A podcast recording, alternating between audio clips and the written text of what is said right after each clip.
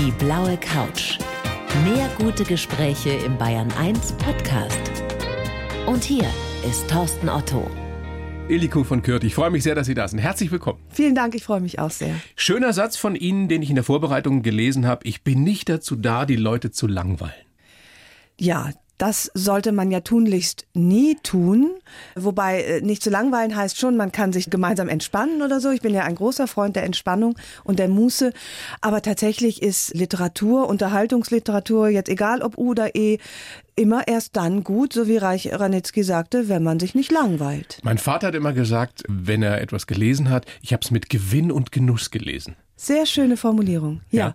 das sind natürlich zwei Dinge, wenn die zusammenkommen, dann ist das für den Leser ein 1A-Erlebnis und dann hat er es offenbar auch mit einem 1A-Schreiberling oder Schreiberin zu tun. Und das ist auch immer Ihre Intention?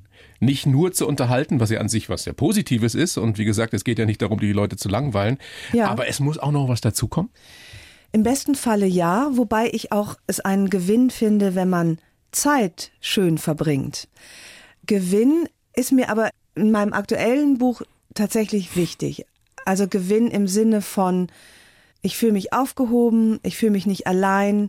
Ich will nicht so weit gehen, dass man aus meinem Buch was lernen soll oder kann. Aber, und das finde ich sowieso das Wichtigste in fast jeder Lebensphase, in dieser aber besonders, ist das Gefühl, ich bin nicht allein.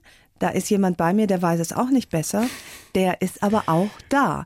Und das finde ich einen enormen Gewinn. Und wenn das gelingt, wäre das für mich wunderbar. Und das ist ja so, dass uns allen oder fast allen ab einem gewissen Alter das so geht, dass man sich mit bestimmten Fragen auseinandersetzt, über die wir gleich nachher noch ausführlicher ja. sprechen wollen. Ähm, ich, ich würde gerne noch mal sagen, ich finde diesen Satz auch so gut. Ich bin nicht dazu da, die Leute zu langweilen, weil dieses Unterhalten, das ist ja nach wie vor so zum Teil bei uns im Feuilleton so negativ belegt. Ja?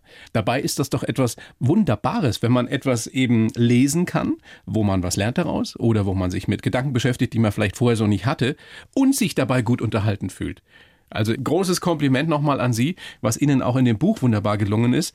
Es lässt sich ja wirklich auch mit Nachdenklichem verbinden. Es, es gibt ja auch ernste Unterhaltungen. Eben. Also mir ist das Wertende zwischen U und E völlig fremd. Also ich finde die Unterscheidung manchmal ganz sinnvoll, auch zur Warnung. Man kann ja auch vor E gewarnt werden, nicht nur vor U. Absolut, ja. Und im besten Fall vereint sich das natürlich. Die ernsthafte Unterhaltung, die sollte ja sowohl im E als auch im U im besten Fall sein. Und es ist ja nicht so, dass man nur sich durch Literatur auch gut unterhalten lassen kann, sondern auch in einem Gespräch. Eben, das meine ich, genau. was, was unterhält Sie am besten? Was reizt Sie in einem Gespräch?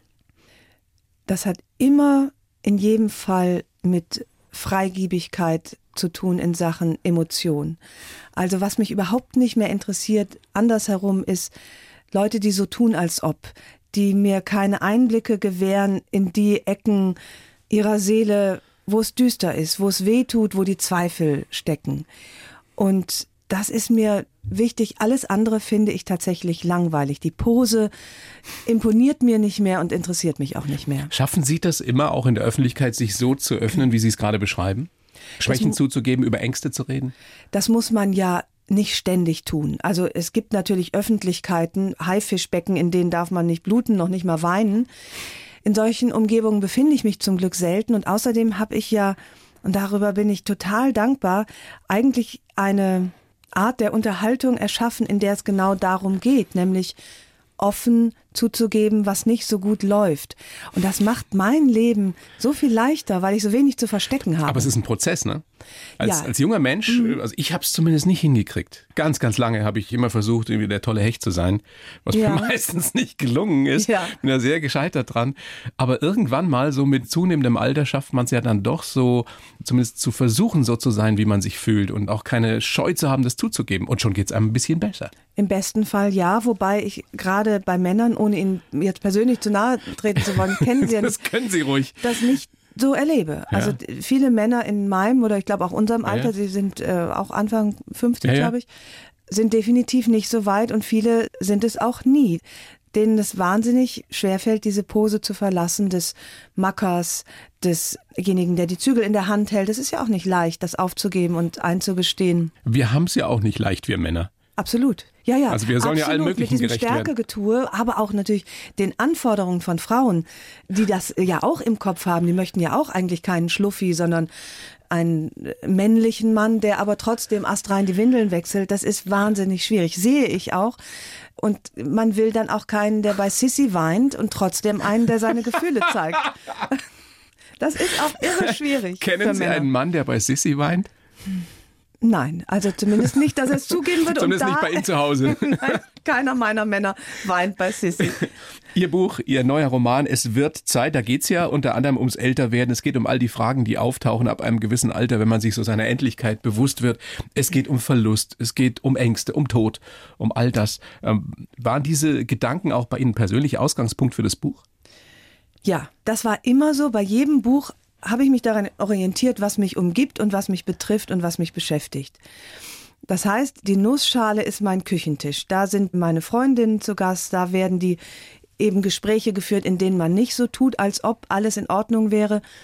Davon zehre ich total und das bilde ich eigentlich immer ab in meinen Büchern. Und das waren vor genau 20 Jahren ist der Mondscheintarif erschienen. Da war das, 20 Jahre ist genau 20 Jahre her. 99, da war das, ja, da war das die Frau, die auf den Anruf des Mannes wartete, in den sie sich verliebt hat. Da war es der Liebeskummer, da war es die Frage, wie geht Beziehung, wie geht es weiter, wann melde ich mich, wann meldet er sich? Wurde damals als oberflächlich abgetan, finde ich bis heute nicht, sind existenzielle Fragen, weiß jeder, der Liebeskummer hat oder hatte. Und so hat sich das gewandelt. Und heute sitze ich mit Freundinnen am Küchentisch, da ist keine, die nicht von irgendeiner Tragödie gebeutelt wäre.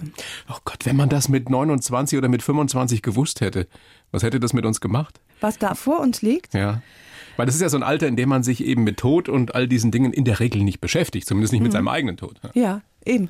Das bringt ja auch gar nichts. Und ich finde, also ich habe mir mit 30 oder Mitte 20 dachte ich mit 50 kann es eigentlich kein wirkliches Lebensglück mehr geben, weil man ja, ja schon man fast tot ist. Man ist alt, fast tot, alles geht bergab. Und das Traurige ist, dass man erst so alt werden muss, um zu glauben und zu wissen, so ist es nicht. Es nutzt aber gar nichts, es nach hinten hin zu rufen, zu sagen, hey Leute, seid froh, ihr seid jung und es wird gar nicht schlechter. Das glauben die einem nicht. Ist ja wie mit Kindern, wenn man keine hat, kann man sich nicht vorstellen, wie es ist. Ja.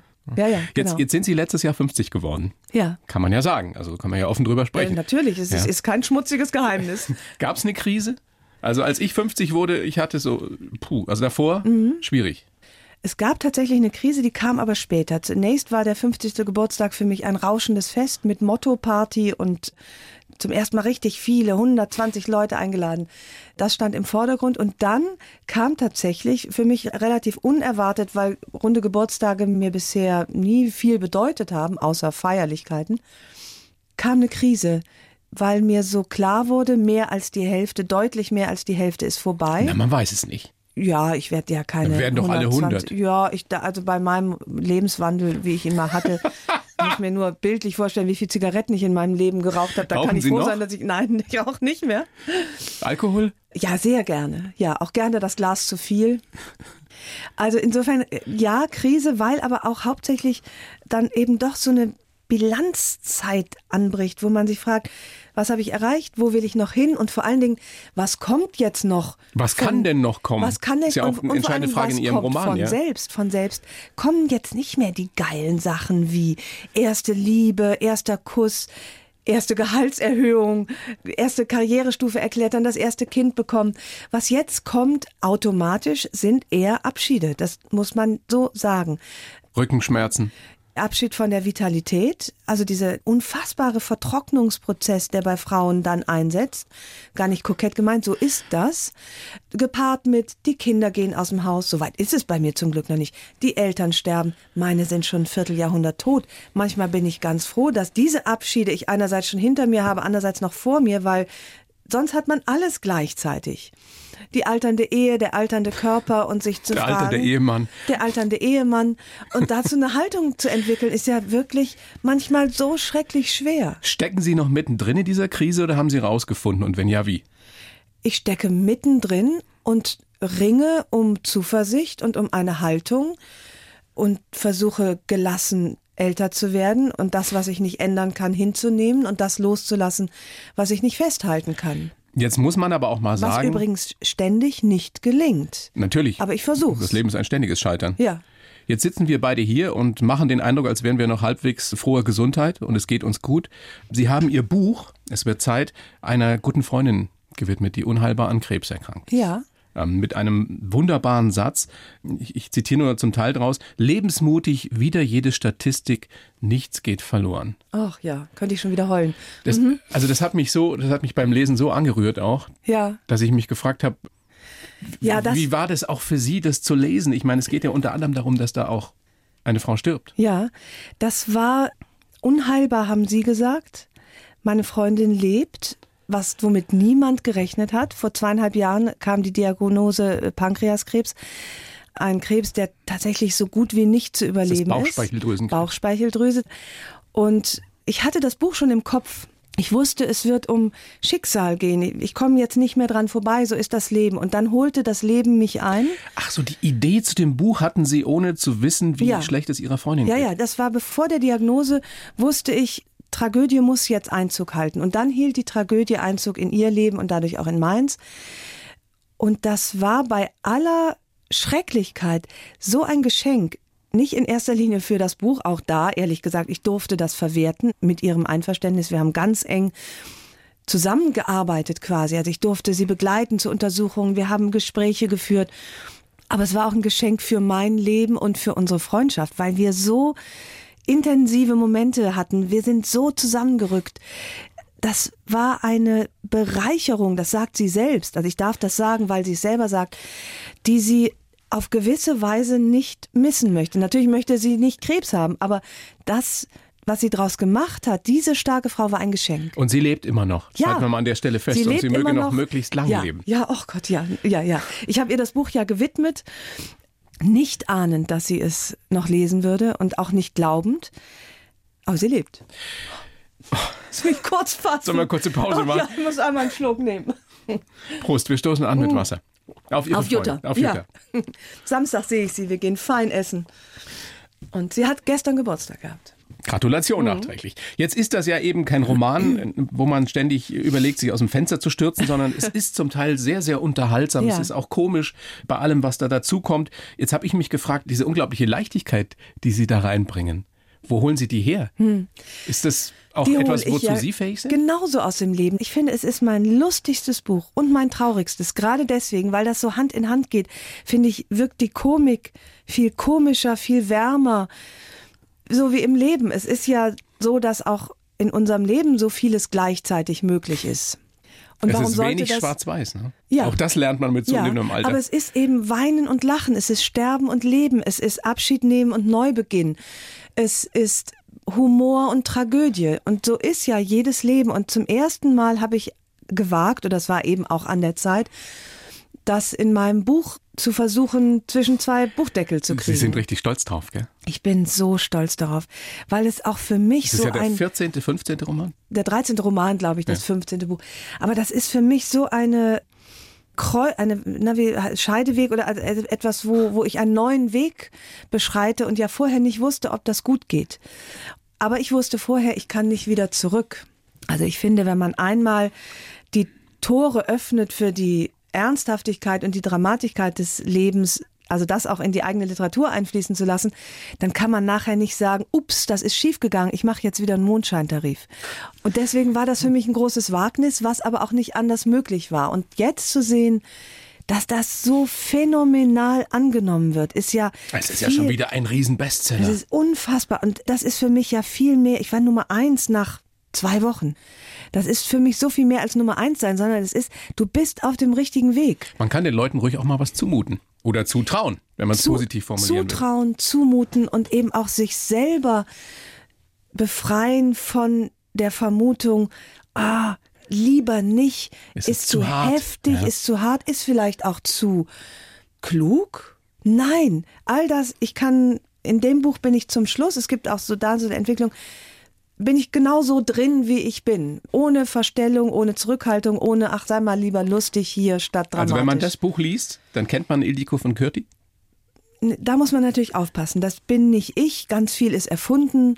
Vieles ist inspiriert, aber es bleibt ein Roman, es bleibt eine Fiktion. Aber ich würde sagen, dass das Buch nicht am Anfang, aber sich entwickelt, auch die Heldin entwickelt sich zu einer Frau, die, die genau auf meiner Augenhöhe ist. Sie sind offenbar eine richtig gute Freundin. Ich finde, ich bin eine sehr gute Freundin. ja, ich habe aber auch sehr gute Freundinnen. Das bedingt sich ja. Wie viele also, haben Sie? Ich, sehr gute Freundinnen habe ich, würde ich sagen, acht. Wow die ich nicht jetzt ständig sehe. Es gibt ja Freundschaften, aber, die. Aber Frauen haben sowieso mehr Freundinnen als Männer Freunde, oder? Na, das ist vielleicht eine ganze Menge, aber das sind sehr, sehr alte Freundschaften, die sehe ich vielleicht zweimal im Jahr. Dann sind es Alltagsfreundinnen, da telefoniere ich täglich. Aber doch, ich würde sagen, acht Frauen stehen meinem, meinem Herzen sehr, sehr nah und sind unverzichtbare Begleiter. Die Sie nachts um drei anrufen können und sagen können, mir geht's schlecht, komm vorbei? Ja, selbstverständlich. Das finde ich jetzt eine Grundvoraussetzung, dass man immer füreinander da ist. Dass es man das aber auch nicht äh, sozusagen für Lappalien ausnutzt, äh, versteht sich auch. Es wird Zeit, heißt der Roman. Wenn Sie in einem Satz sagen, wofür wird es Zeit? Es wird Zeit, Bilanz zu ziehen, sich zu fragen, woher komme ich, wohin gehe ich und was muss ich tun, um die Ziele, die ich habe, zu erreichen. Noch so ein Satz aus dem Buch, du kannst dich nicht zu früh freuen, nur zu spät. Ja. Was ist das oder was ist damit gemeint? Ein Appell, das Leben einfach zu genießen, jede Sekunde auszukosten? Genau, banal würde man sagen, sorge dich nicht lebe. Es geht aber, finde ich, um mehr. Man kann sich nicht zu früh freuen. Oft traut man dem Leben nicht und sagt, ach, lieber nicht, könnte ja noch schief gehen. Und das ist unwirtschaftlich. wenn man sozusagen auf die Glücksbilanz des Lebens schaut, dann lohnt sich das nicht, sich nicht zu früh zu freuen, weil wenn man sich vergebens gefreut hat, hat man sich wenigstens gefreut. Und wir neigen ja, oder viele von uns neigen dazu, nicht nur zu zweifeln, sondern auch Sachen immer rauszuschieben oder darauf zu warten, dass es noch besser wird. Ja, auch das ist, das lenkt eigentlich immer ab von dem, was gerade ist. Und das ist meistens nicht so schlecht.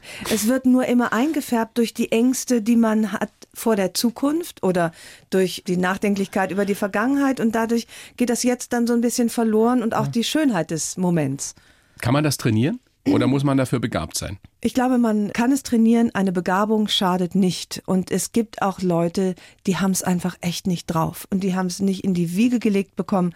Das sind Menschen, die keine Glücksbegabung haben. Und es tut einem leid, aber das werden dann vielleicht wunderbare kritische Geister, die die Welt auf andere Weise bereichern. Apropos Glücksbegabung. Was für eine Überleitung. Sie waren, Sie waren ja bei der Aufzeichnung von Gottschalk liest, was am 15. Oktober um 22 Uhr bei uns im BR Fernsehen zu sehen sein ja. wird. Wie war es mit Tommy? Ich habe mich so darauf gefreut. Das ist ja der Titan meines Heranwachsens. Absolut. Und, Ein Held äh, unserer Jugend. Ja, es ist wirklich ein Held meiner Jugend. Insofern, äh, ich habe mich irre gefreut. Es war ein tolles Erlebnis. Zwischendurch habe ich mich manchmal beim Gespräch gefragt, warum hat er überhaupt Gäste? Einerseits, weil er sich selber sehr gerne reden hört, andererseits, weil ich ihn aber auch sehr gerne reden das höre. Das macht er ja auch besonders ja, gut. Das macht er auch besonders gut. Also die Begegnung war in erster Linie interessant und wortreich auf seiner Seite, aber ich habe es genossen wie immer. Was hat er denn zu Ihrem Buch gesagt? Wenn ich das jetzt wiederhole, dauert das so lange, dass wir hier die Sendezeit sprengen. Und wenn wir das zusammenfassen, hat ich das gemocht? Er fand's gut. ich kann mir das so lebhaft vorstellen. Ich freue ich freu mich auf die Ausstrahlung. Ich sag's ja. gerne nochmal, 15. Oktober, 22 Uhr im BR Fernsehen. Worüber würden Sie mit dem Gottschalk mal gerne beim Glas Wein reden? Also jetzt abseits irgendeiner Fernsehaufzeichnung.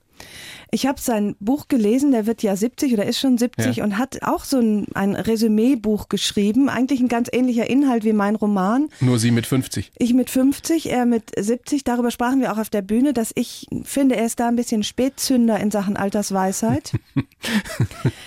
Äh, glaube aber, dass, ich fand, er mochte sein Buch sehr gerne. Ich habe mich wohl gefühlt, von ihm zu erfahren. Und da wüsste ich eigentlich ganz gerne mehr, weil er es in dem Buch sehr ähnlich spricht über die Verzwergung, die er selbst herbeigeführt hat durch die sozialen Medien, wie er sich da vielleicht nicht so ganz klug verhalten hat über das Abschiednehmen von gewissen körperlichen Vitalfunktionen. Das finde ich schon super spannend. Hätte ich gerne mehr und dann auch mit weniger Pose bei einem Glas Wein ohne Kamera mehr darüber erfahren. Also ich kann Ihnen sagen, es macht großen Spaß, sich mit ihm zu unterhalten. Das glaube ich, ganz bestimmt. Martin Sutter auch mit dabei? Ja. Wie ist es mit dem? Den mochte ich auf Anhieb Toller so gerne. Ja. Ein wunderbarer Schriftsteller, ein feiner, bescheidener, unwahrscheinlich freundlicher Mann, Ähm, der nicht so viel redet? Der nicht viel redet, der langsam redet, sehr besonnen ist. Also das totale Gegenteil von Gottschalk. Was für eine Kombi. Äh, ja, Und das Sie war mittendrin. eine gute Kombination. Ja, ich mochte den Suter wahnsinnig gerne. Äh, das war eine wunderbare Begegnung. Also lohnt sich zu gucken. Ja. Freuen wir uns drauf. Frau von Kürti, ich habe jetzt, wie es stets äh, Usus in dieser kleinen Show ist, einen Lebenslauf für Sie verfasst. Oh ja. Den würde ich Ihnen jetzt rüberreichen. Sie kennen ihn nicht und lesen ihn einfach mal so vor. Darf ich ihn zwischendurch kommentieren? Danach bitte. Danach, Achso. danach gerne zerreißen, kommentieren, loben, äh, beschimpfen, was auch immer. Darf ich erstmal aufstoßen? In den. Raum. Sie Darf ich in den Raum hinein aufstoßen? So, Sie können auch gerne erst noch mal einen Schluck Wasser nehmen. Nein. Ich mache Ihnen noch mal eins auf, so lang. danke. Soll ich jetzt loslegen? Nee, während Sie äh, werkeln. Natürlich. Ich heiße Ildiko von Kürti und bin ein Gewohnheitstier mit dem Talent zum Glücklichsein. Bestsellerautorin, Mutter zweier toller Söhne und schon lange den passenden Mann dazu. Das Leben meint es gut mit mir. Ein besonders mutiger Mensch bin ich nicht und werde auch immer wieder von Ängsten gequält. Trotzdem inspiriert mich mein eigenes Leben beim Schreiben. Das Älterwerden erlebe ich als Herausforderung, aber es hat auch seine guten Seiten. Ich bin dankbarer, demütiger und trage eine Zuversicht in mir, die über das Leben hinausgeht. Ach, jetzt muss ich leider, äh, jetzt muss ich leider kurz weinen, denn ich bin überzeugt, nichts geht verloren. Ja, außer ein paar dicken Tränen der Rührung und der Dankbarkeit äh, für diese Zahlen habe ich dem tatsächlich nichts hinzugefügt. Sehr schön. Es ist sehr, sehr gelungen. Könnten Sie so unterschreiben? Ja. Das heißt, wir können auch ausführlichst darüber sprechen, was da so drin steht. Ja. Gewohnheitstier? Ja. Inwiefern? Ich habe Angst vor Neuem.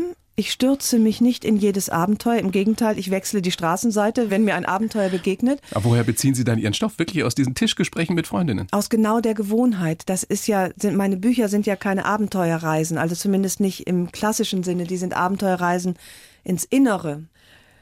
Und ich bin äh, nicht mutig und deswegen liebe ich Gewohnheiten. Ich bin auch, wenn ich wirklich so in seelischer Not bin, retten mich Gewohnheiten. Als mein Sohn sich den Arm gebrochen hatte, das war nicht dramatisch, das war, hm, ich wusste nicht, ist er gebrochen, bin ich erstmal kurz ins Bad gegangen, es war ganz früh morgens, und habe mich 30 Sekunden lang geschminkt. Ich So eine Übersprungshandlung. Nee, im Gegenteil. Keine Übersprungshandlung, sondern eine ganz bewusste Handlung, meditative Handlung.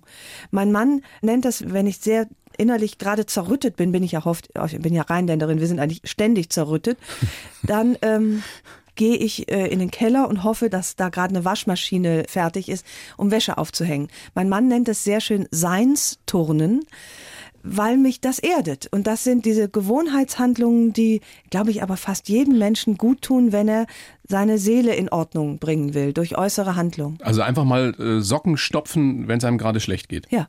Was auch immer die Gewohnheit bei einem selber ist. Für den einen ist es das Schminken, für den anderen das Bügeln, für den nächsten der Spaziergang. Ich sauge sehr gerne Staub. Mit ja. Ja. Man, man sieht auch was, da, da hat man was geschafft. Ja, dann hat man was geschafft und man ist, ich habe irgendwo gelesen, ich glaube bei Wilhelm Schmid, das, was in uns schon entschieden ist, das sind die Gewohnheiten. Und die sammeln Energie und lassen sie auch wieder frei. Das finde ich, also ich liebe meine Gewohnheiten. Aber kommt es häufiger bei Ihnen vor, dass Sie das nötig haben, also dass es Ihnen wirklich richtig schlecht geht? Ich habe sie jeden Tag nötig, nicht weil es mir schlecht geht, sondern weil sie automatisch meinen Tag strukturieren. Ich liebe die Handgriffe morgens. Da ist die Brotdose, da ist die Salatgurke. Jetzt mache ich das Radio an, jetzt gehe ich nach, ich serviere das Frühstück ja im Bett. Ich sage es hier ganz offen meinen Söhnen. Bitte? Ja. Die sind 13 und 13 9 und, und neun, kriegen Frühstück kriegen von der Mama im, im mit, ja, Bett. ja, ja, ja, weil ich das Was so sind Sie denn für eine finde. unfassbare Mutter? Ja, man kann das ja auch Sie nicht Sorge, dass Sie die Jungs verwöhnen, dass das irgendwann mal später so äh, Was Machos für ein, werden ein wie Männer lächerlicher unserer Gedanke. Generation? Ich könne meine Söhne nicht verwöhnen. Natürlich sind meine äh, Söhne wunderbare verwöhnte Blagen. ähm, Aber auch das ist sozusagen eine Gewohnheitsroutine, das Frühstück hochzubringen, die Handgriffe, mit denen ich das mache. Dann schneide ich die Banane, dann kriege ich geschimpft, die Banane ist braun, auch Schätzlein schmeckt trotzdem. Ich liebe das, es tut mir wohl und dann starte ich geerdet in den Tag. Und meine Söhne auch. Ich stelle mir das gerade vor. Was haben Sie an, wenn Sie das Frühstück äh, servieren? Sind Sie dann schon Darüber möchte ich nicht sprechen. Salonfähig? Ich, habe, ich möchte es mal so sagen, ich habe kein Händchen für Nachtwäsche. Haben Sie ein Nachthemd? Nein, ein Nachthemd habe ich nicht, aber meistens passt nicht. Ich habe ja Schlafanzug klingt mir zu formell, also ich habe da irgendwas am Leib hängen. Und jetzt wirklich letzte Frage dazu. Ja. Der 13-Jährige findet das auch noch cool, wenn die Mama kommt und das Müsli ans Bett bringt? Ja, ich weiß nicht, wie lange das noch. Ist der noch äh, nicht so in der geht. Pubertät? Das fängt jetzt an. Wahrscheinlich wird er demnächst irgendwie sein, sich in seinem Zimmer verbarrikadieren. Aber bisher ist es ja auch echt ein 1A-Service. Das muss man erstmal irgendwo anders Room suchen. Service. Ja. ich komme mir dabei aber auch gar nicht doof vor, sondern ich finde es eine Form der Bemutterung und Behütung und so, so irgendwie doch liebevoll in den Tag zu starten. Ich mag mir da auch gar nicht reinreden lassen. Wenn Ihnen das gut tut, schön. ist nichts dagegen einzuwenden. Solange Sie es nicht als lästige Pflicht empfinden. Nein. Talent zum Glücklichsein haben Sie offenbar. Ja, habe ich auch. Äh, finde finde Wie ich fast auch. alle. Rheinländer, Ja, muss man ja sagen. womöglich, ja. Das mag sein. Ich hab, bin ja nicht nur Rheinländerin, sondern auch ein Viertel Ungarin. Und über die Ungarn sagt man, weinend amüsieren sich die Ungarn. Also auch da habe ich sozusagen den Vorteil, dass selbst das Drama in mir noch eine Art Vergnügen Ja, auslöst. ja. Also diesen Hang auch zur Melancholie, zur, Zur Melodramatik. Melancholie, genau, zum Sentimentalen. Der ist schon relativ ausgeprägt bei mir. Ihr Vater war Ungar, ne? Mein Vater war äh, Münchner, aber sein Vater war Ungar, also mein Vater war es zu 150 Prozent, sehr patriotischer Ungar Und blind? und blind. Also seit seinem 30. Lebensjahr, Mhm. glaube ich. ja, etwas jünger. Ich Was, glaube, was hat das mit der Fa 25. Familie gemacht? Hat das irgendwie das Zusammensein verändert? Ich kann mir vorstellen, dass das gesprochene Wort viel wichtiger war. Das gesprochene Wort war viel wichtiger. Das ist natürlich mit einem blinden Vater aufzuwachsen, der von vornherein, also ich habe ihn ja blind vorgefunden, war das für mich ja total normal. Das wird mir erst bis heute im Nachhinein bewusst, was für eine Last das tatsächlich auch ist. Nicht nur für den Blinden, sondern auch für die Tochter an der Seite eines Blinden. Das ist schon sehr früh sehr viel Verantwortung. Also ich konnte gerade laufen, da habe ich meinen Vater geführt und Vorsicht Stufe war, glaube ich, mein erster Satz. Ich musste sofort Augen sein. Ich muss, als ich gesprochen habe, habe ich ihm die Welt beschrieben. Schon ganz schön viel, was man da so aufgebürdet kriegt, auch als Tochter eines Blinden. Aber wären Sie mit Worten oder mit Wörtern so gut geworden, wie Sie es sind, wenn Sie nicht diesen blinden Vater gehabt hätten, Das dem hat- Sie auch ja. von klein auf alles beschreiben mussten? Also das hat bestimmt eine Rolle gespielt. Ganz bestimmt, weil Sprache, ich hatte ja gar keine andere Wahl, als Sprache zu nutzen. Ich wäre für meinen Vater ja überhaupt nicht lebendig geworden. Ich hatte mal einen sehr maulfaulen Freund. Ähm, der nahm vor dem inneren Auge meines Vaters überhaupt keine Formen an. Weil der so wenig geredet hat? Ja, es gibt ja irgendwie, der sah aber sehr gut aus. Das war natürlich in unserem Haus jetzt nicht von Interesse. So sind die Perspektiven sehr unterschiedlich Ja, dann. gerade wenn man blind ist, hat man natürlich in Sachen Optik nicht so ein Interesse. Also auf der einen Seite eben dieses Talent zum Glücklichsein, auf der anderen Seite nicht besonders mutig, was Sie ja Mhm. schon erwähnt haben, und auch immer mal wieder von Ängsten geplagt, Ja, die mit, mit zunehmendem Alter stärker werden, weil sie einfach mit der Endlichkeit zusammenhängen. Nein, ich habe eine ganze Menge irrationale Ängste, so wie ich fahre nicht gern Aufzug, ich fliege nicht gern, ich fahre nicht durch Tunnels. Hypochonder? Nee, Nicht? das bin ich nicht. nicht. Nee, nee, nee, das eigentlich nicht. Also es ist tatsächlich eher so das Gefühl, eingeschlossen zu sein, was ich nicht mag. Wobei ich überhaupt nicht freiheitsliebend bin. Also ich würde es gerne als das, man kann mich nicht an die kurze Leine legen. Stimmt überhaupt nicht. Ich kann sehr gut an der kurzen Leine liegen, weil ich ja gar kein Freiheitsbedürfnis habe. Sie wollen nicht ich auf die andere nicht. Straßenseite, Ja. wie Sie vorhin so Ja, schön genau, gesagt haben. Ja, ja. Ach, ich weiß nicht, meine Ängste meandern so durch mich hindurch und sie verändern sich, aber ich würde gar nicht sagen, dass sie schlimmer werden. Eigentlich werden sie besser insofern, als ich viel mehr mich mit ihnen befreunde. Das ist das Und- Einzige, was man tun kann. Ja, wobei ich sie vielleicht auch ein bisschen wenig bekämpft habe. Ich habe auch vieles so hingenommen. Aber jetzt versuche ich, sie eben doch so als Teil meiner Persönlichkeit einzubauen und dadurch wird es ja auch schon manchmal etwas besser. Klingt so, als würden Sie sich immer, immer lieber mögen. Das klingt jetzt so, als hätte ich mich früher nicht gemocht. Ich bin ja auch ein verwöhntes Mädchen gewesen, vor allen Dingen mit Liebe verwöhnt und mit Ermutigung. Und das hat zu einem relativ soliden Selbstbewusstsein geführt, trotz aller Ängste und so, die ich habe. Also ich würde nicht sagen, dass ich mich immer lieber mag, aber ich kenne mich immer besser und gleichzeitig wird man ja auch etwas klüger mit dem Alter, wenn man sich darum bemüht. Im besten ja, Fall. nicht ohne weiter, nicht von selbst, aber ich bemühe mich ja auch darum. Ich kann mich irgendwie besser einordnen, ich kann mich besser verstehen und nehme mich an manchen Stellen nicht mehr so ernst und das tut dann auch dem Umgang mit sich selbst ganz wohl. Das Alter ist eine Herausforderung. Äh, Wie hat Joachim Fuchsberger so schön gesagt, das ist nichts für Feiglinge. Da, ja, aber ehrlich gesagt, man muss ja durch. Hilft Auch die nichts. Feiglinge müssen Alternative durch. wäre früh sterben. ja, das wollen wir Das ja haben wir schon hinter uns. nicht. Ja. Es möge noch lange so gut gehen. Äh, Herausforderung auf der einen Seite, auf der anderen Seite aber auch schön, dass man, wie haben Sie gesagt, dass man demütiger wird und dankbarer wird. Wofür? bin zum Beispiel, ich entwickle eine Freundlichkeit meinem Körper gegenüber, die ge- eigentlich ganz unangebracht ist, weil er ja immer runzeliger und das- verhutzelter wird. Ja, Das die ist kokett. Nee, und das ärgert Also, mich, Frau dass Sie das Kürti- als kokett bezeichnen. Jede Frau in meinem Alter weiß, dass das stimmt. Aber und Sie, Sie sehen doch blendend aus. Sie sehen auch nicht aus wie 50. wir sehen ja alle nicht mehr aus mit, äh, wie mit 50. Das ist Zahlenjonglage. Und ich will mir da jetzt auch gar nicht reinreden lassen. Es ist keine Koketterie. Dieser Verschrumpelungsprozess. Jede Frau weiß, was ich meine. Und Sie wissen es auch. Sie werden ja auch Frauen in meinem Alter auch schon mal nackt gesehen haben. Also es ist einfach eine Tatsache. Und das, Also, jetzt, trifft übrigens auch auf uns Männer zu. Ja, natürlich. Nicht so, dass wir nicht verschrumpeln. Ja, ja, aber es ist natürlich bei Frauen mit dem Einsetzen der Wechseljahre ist das ein Sturzflug. Äh, Das geht ganz plötzlich los und es geht ganz schnell bergab.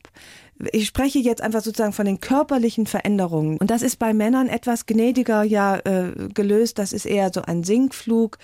Da glaube ich, haben Männer länger Zeit, äh, Abschied zu nehmen oder sich so neu zu orientieren in ihrem welkenden Körper. Und ähm, wie, wie kamen wir darauf über das Alter nicht Dankbarer zu ver- und demütiger, ja. Dankbarer und demütiger. Und das ist interessant, dass ich hoffe, dass es mir gelingt. Und ich habe den Eindruck, das könnte gelingen, dass ich feststelle, dieser Körper, ich war neulich im Freibad und fühlte mich wie befreit, weil ich zum ersten Mal dachte, ich muss auch echt nicht mehr gut aussehen. Sehen Sie, und das dauert bei uns Männern schon länger. Wir denken immer noch im Freibad, wir Mhm. Ja. müssen den Bauch einziehen. Ja, das dauert bei Frauen aber auch häufig sehr, sehr lang, weil wir ja noch viel, viel mehr gebeutelt sind durch schön sein müssen, durch irgendwelche asozialen Vorstellungen von Bauch, Beinen, Po, die irgendwie prall und lecker sein müssen. Und dann, ich äh, ließ so mein Badehandtuch äh, mehr oder weniger elegant ins Gras fallen. Üblicherweise war das bei mir immer verbunden mit, oh, hoffentlich guckt keiner, wie komme ich jetzt schnell zum Wasser? Und dann ging ich so mit äh, diesem Körper, dem ich so dankbar bin, dass der überhaupt noch funktioniert. 50 Jahre, was hält denn schon 50 Jahre? Jedes Gästehandtuch ist ist- zerschlissen, jeder Nagellack ist Deutsch-ungarische eingetrocknet. Wertarbeit. Deutsch-ungarische Wertarbeit. Dann zwackt es hier, dann zwickt es da. Es runzelt sich da, es faltet sich da. Aber es funktioniert. Und ich bin irgendwie mit so einem ganz neuen Stolz, bin ich da durch diese Leute gegangen, dachte dann so, wisst ihr was, werdet erst mal so alt wie ich. Und das macht übrigens auch schön, diese Haltung, mit der man da durch dieses Freibad Ja, aber geht. die kann man sich nicht vorm Spiegel antrainieren, sondern die muss man durch Erwachsenwerden kriegen. Zu sagen, werdet erst mal so alt wie ich, kriegt Kinder, verliert eure Eltern, meistert Krisen, werdet klüger. Schreibt erst mal nehmt 13 Abschied. oder 14 Bücher. Ja, auch das ist in meinem Naja, Fall das ist ja. ja aber auch eine Leistung, also eine große äh, Aber ich Leistung. spreche eigentlich von den inneren Leistungen und das hat mir so wahnsinnig gut getan. Dann werdet so alt wie ich und dann ist euch das auch egal, ob euer Hintern hängt oder ob ihr das Kleingedruckte nicht mehr lesen Will man könnt. natürlich mit 25 nicht hören. Und sagt, ist ja noch so weit weg, interessiert mich Genau, nicht. da tut sich auch ein, eh, was ich eben sagte, das ist denen auch egal, auch zu Recht egal und sie haben, denken trotzdem, das Leben ist nicht mehr lebenswert, wenn sie die alte Schachtel sehen, die in Richtung Schwimmbad geht, aber es tut doch so Glauben Sie wirklich? Das Also fände ich, mal war wirklich so, interessant. Ich war so ignorant, als ich jung war. Da, Aber nochmal, ich- da, sahen- da sahen Frauen oder Männer mit 50 auch seltenst so aus wie heute oder wie Sie aussehen. Mag sein, trotzdem ist es ja auch ein Vorrecht der Jugend, an die Unsterblichkeit zu glauben und sehr auf den Moment konzentriert zu sein. Als ich 25 war, starben meine Eltern kurz hintereinander. Das war sehr bedauerlich, um nicht zu sagen sehr, sehr traurig. Aber ich war so unsterblich in diesem Moment und so getragen von dieser Lebenslust, die man dann hat, dass mir erst viel, viel später, und zwar Jahrzehnte später eigentlich bewusst wurde, was ich da verloren habe. Ich habe gelesen, Sie haben sich zu dieser Zeit gefühlt wie eine, wie eine einsame, tragische Heldin. Ja, das kam mir dann auch tatsächlich noch schick vor. Ich habe ja keine Geschwister, stand alleine unter der Traueranzeige. Ich will das nicht schmälern. Das war natürlich sehr, sehr traurig. Dass es eine Tragödie war, habe ich 20 Jahre später gemerkt. Also jetzt quasi merke ich, Mann, was hab ich verpasst? Was haben die auch verpasst? Wir konnten uns die Enkel einerseits, aber auch als junger Mensch interessiert man sich ja nicht für seine Eltern, für die Geschichte, für die Nöte, für die Qualen. Jetzt wird mir vieles bewusster und es tut mir so leid, dass ich viele Fragen nicht gestellt habe, einfach weil sie mich damals nicht interessiert haben und heute kann sie mir keiner mehr beantworten. Und wie gehen Sie damit um? Ich bin es traurig. ist ja irreparabel, ja. Ich bin traurig und ich versuche mir die Fragen selbst zu beantworten oder indem ich noch Lebende meine Tante befrage oder so. Aber da sind auch nicht mehr viele Leute, die mir weiterhelfen können. Das ist einfach, das ist die Tragödie. Aber das habe ich 20 Jahre zu spät gemerkt. Woher kommt bei Ihnen diese Zuversicht, die über das Leben inzwischen hinausgeht? Und, und was heißt das überhaupt? Sind Sie ein gläubiger Mensch geworden? Darum ringe ich sehr. Ich wäre das gerne. Ich wäre das auch gerne zuverlässiger. Also da tut mir der liebe Gott manchmal leid, dass ich ihm zwischendurch äh, immer wieder abhanden komme oder er mir. Ich hoffe, er nimmt es mir nicht übel. Ich beneide Leute, die da äh, ihr Zuhause haben. Und, und darum ringe ich, das hätte ich gerne. Ich tue mich mit Kirchen schwer.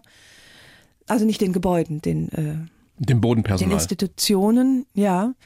Ehrlich gesagt ist es mehr als eine Hoffnung, als eine Gewissheit. Dieses Nichts geht verloren. Es ist ein bisschen auch wie das Pfeifen im Wald.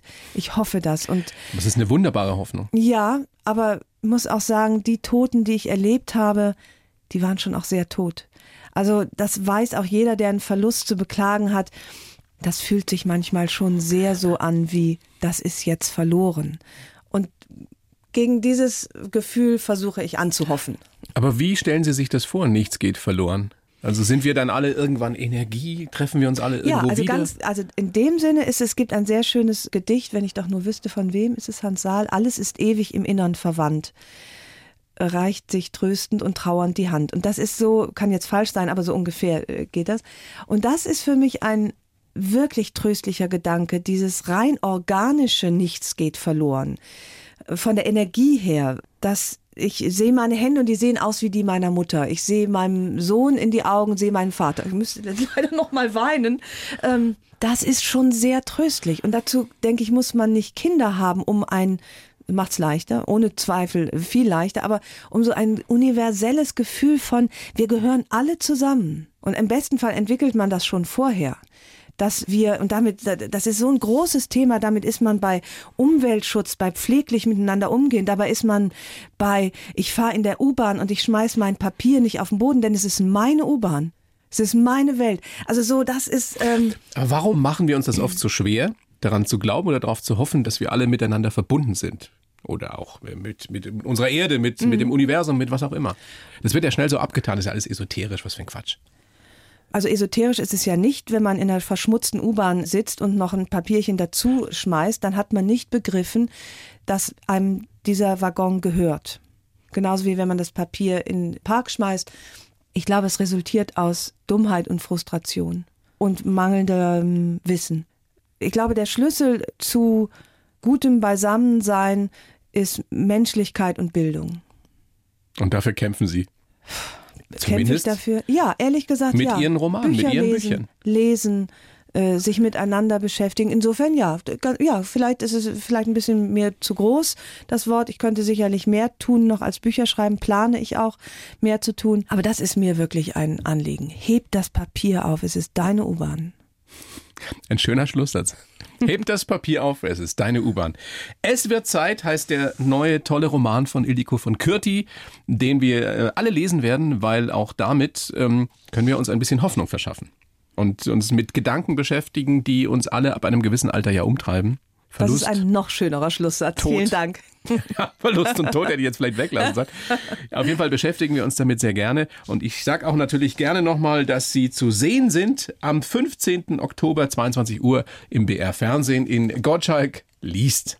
Eine wunderbare Begegnung der etwas anderen Art. Vielen herzlichen Dank, Ildiko von Kürti. Ich habe zu danken. Die blaue Couch, der Bayern 1 Talk als Podcast. Natürlich auch im Radio. Montag bis Donnerstag ab 19 Uhr.